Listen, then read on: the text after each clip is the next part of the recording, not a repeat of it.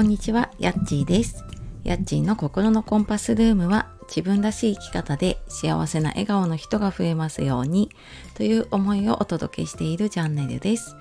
本日もお聴きくださいましてありがとうございます。えー、週末ですね、週の終わり、金曜日ですが、いかがお過ごしでしょうか？えー、今朝はね、結構涼しいですね。であの昨日から子供が夏休みに入って今まではねリアルタイムでこれ収録をしていたんですけれども、まあ、その時間ねやっぱり家に子供がいるとあのどうしてもバタバタしてしまうので今早朝そうですね6時前ぐらいに収録をしているので、まあ、まだね朝涼しい時間だなと思いながら、えー、ちょっとやっぱりいつもよりね頭が働かないなと思いながらはいちょっと収録をしております。で、えー、今日はですね、たった1分で自己肯定感が上がる方法ということでお話をしていこうと思います。で、えっ、ー、と、これ多分メルマガの方とかではね詳しく書いているかなと思うんですね。であのこういったちょっとメンタル面とかあと心の土台を整えるためにね必要なこと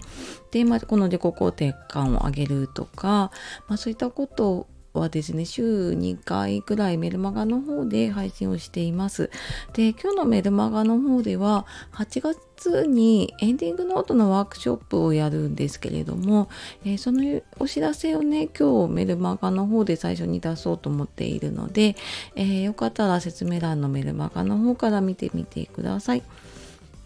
で、えー、今日のね、たった1分で自己肯定感が上がる方法っていうことで、えー、これね、今朝のツイートの方に書いたんですけれども、実は、えっと、前回の自己肯定感のワークショップの中でね、えワークでやっていることなんですけれども、あの、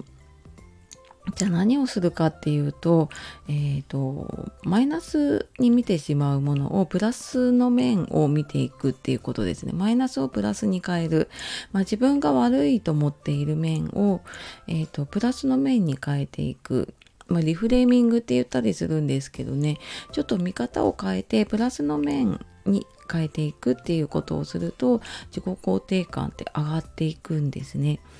であのどんなことにもやっぱりプラスの面とマイナスな面があるっていうのはね 多分あのこれを聞いているあなたもね知っていることだと思うんですけれどもどうしても人ってネガティブな方に、えー、行ってしまいがちなんですね。でこれはやっぱりそのなんか不安を感じたりとかそういうことで自分を守るっていうねあのもともと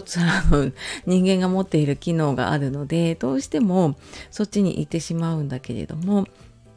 あえてちょっと意識をしてねじゃあこれのプラスの面はどこかなとか何か自分のちょっと嫌な面とかね、えー、ま短所って言われるところが見えてきた時にはプラスに変えていくとあの気に気にならなくなるというかちょっと自分の中でも見方が変わるんですよね。であの例えばあの書いたものだとダメな自分とかできない自分って思うとすごく嫌なんだけれども、えーと、それは逆に言うと伸びしろのある自分だったりまだあのできる可能性のある自分だったりするんですよね。だからなんかそんな風にこう悪い面悪い面って探していってしまうところをちょっと一瞬ねこうプラスの面を見ていくっていう風にすると,、えーと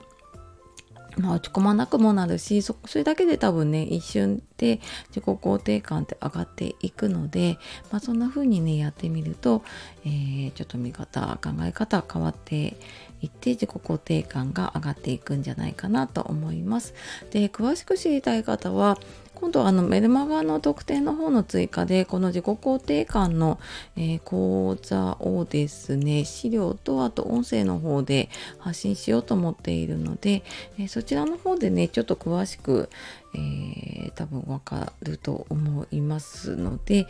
えーと、よかったらそちらの方もねメルマガの方登録しておいていただければはい、え、お知らせいくと思います。というわけで、え今日はですねたった1分で自己肯定感が上がる方法ということでお話をしてきました、えー、最後までお聴きくださいましてありがとうございました。では素敵な一日をお過ごしください。さようなら。またね。